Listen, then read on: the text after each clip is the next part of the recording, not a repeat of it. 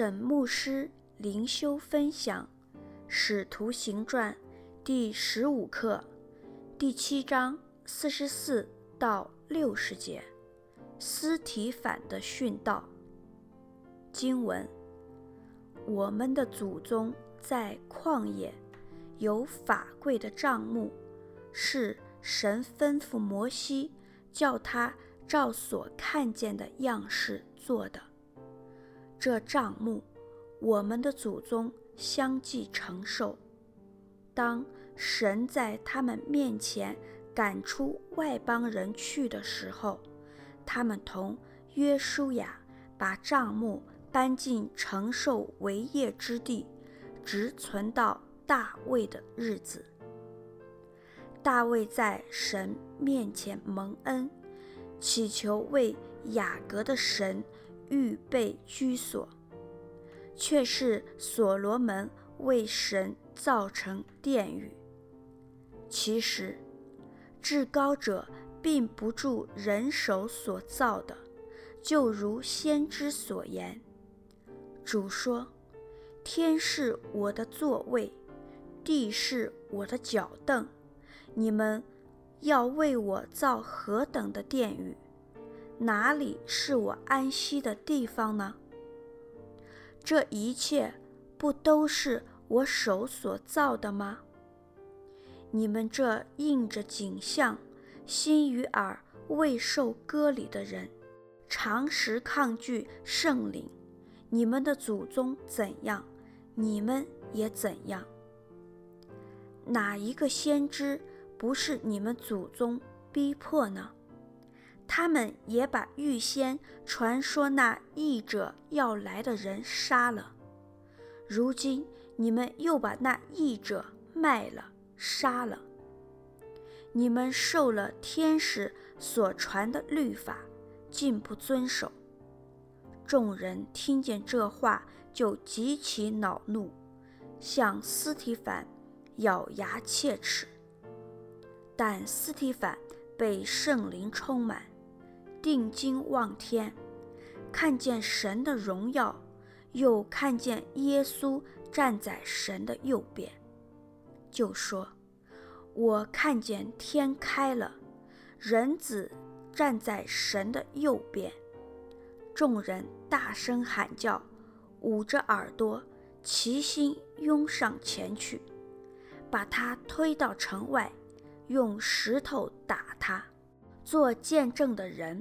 把衣裳放在一个少年人名叫扫罗的脚前，他们正用石头打的时候，斯提凡呼吁主说：“求主耶稣接收我的灵魂。”又跪下大声喊着说：“主啊，不要将这罪归于他们。”说了这话，就睡了。扫罗也喜悦他被害。沈牧师灵修分享第一段：神不住在人手所造的圣殿中，四十四到五十节。斯提反为什么要在这里特别讲述圣殿的历史呢？主要就是。为了答辩宗教领袖说他糟践圣所的控告，参照第六章十三节，司提反引用以赛亚书来说明，圣所并非真的是神居住的地方，因此间接指出大卫建殿的意象，神与人同在，及神的允许。只有在基督里才得实现。四十五节，他们同约书亚把帐幕搬进承受为业之地的意思是，他们把约柜抬过约旦河，进迦南，将会幕搬到示罗之后，大卫将约柜搬到耶路撒冷。四十八到五十节，其实至高者并不住人手所造的，就如先知所言，是指以赛亚书六十六章一到三节。一，耶和华如此说：天是我的座位，地是我的脚凳。你们要为我造何等的殿宇？哪里是我安息的地方呢？二，耶和华说：这一切都是我手所造的，所以就都有了。但我所看顾的，就是虚心，原文是贫穷、痛悔，因我话而战兢的人。三。假冒为善的宰牛，好像杀人；献羊羔，好像打折狗像；献供物，好像献猪血；烧乳香，好像称颂偶像。这等人拣选自己的道路，心里喜悦，行可憎恶的事。重点是指出以色列人。不应只注重维护圣殿和以色列人的传统，而疏忽了公义、怜悯和信心，因为后者才是神所看重的。我们如何在今天应用这段经文呢？我个人觉得，不应当把它当成是有些教会所主张的。教会不需要建教堂的根据，而是要思想如何活出耶稣的教导。第二段，当时的以色列人跟他们祖先一样抗拒圣灵。五十一到五十三节。五十一节，你们这应着景象、心与耳未受割礼的人，割礼。是归向神的记号，因此心与耳未受割礼，是指以色列人在肉体上受了割礼，但是在意志、心与道理、耳方面并没有归向神。五十二节，他们也把预先传说那义者要来的人杀了。如今你们又把那义者卖了、杀了。预先传说那义者要来的人，是指古代众先知们。那义者指弥赛亚。斯提反乃是要指出耶稣就是那位弥赛亚、义者、救世主。五十三节，你们受了天使所传的律法，出自《生命记》三十三章第二节。他说：“耶和华从西乃而来，从万万圣者中来临，从他右手为百姓传出烈火的律法。其中的万万圣者，就是指众多的天使。”司提凡在此。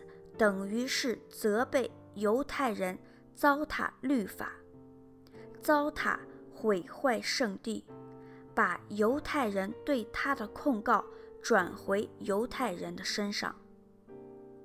第三段，斯提反的训道，五十四到六十节，五十五到五十六节。但斯提反被圣灵充满。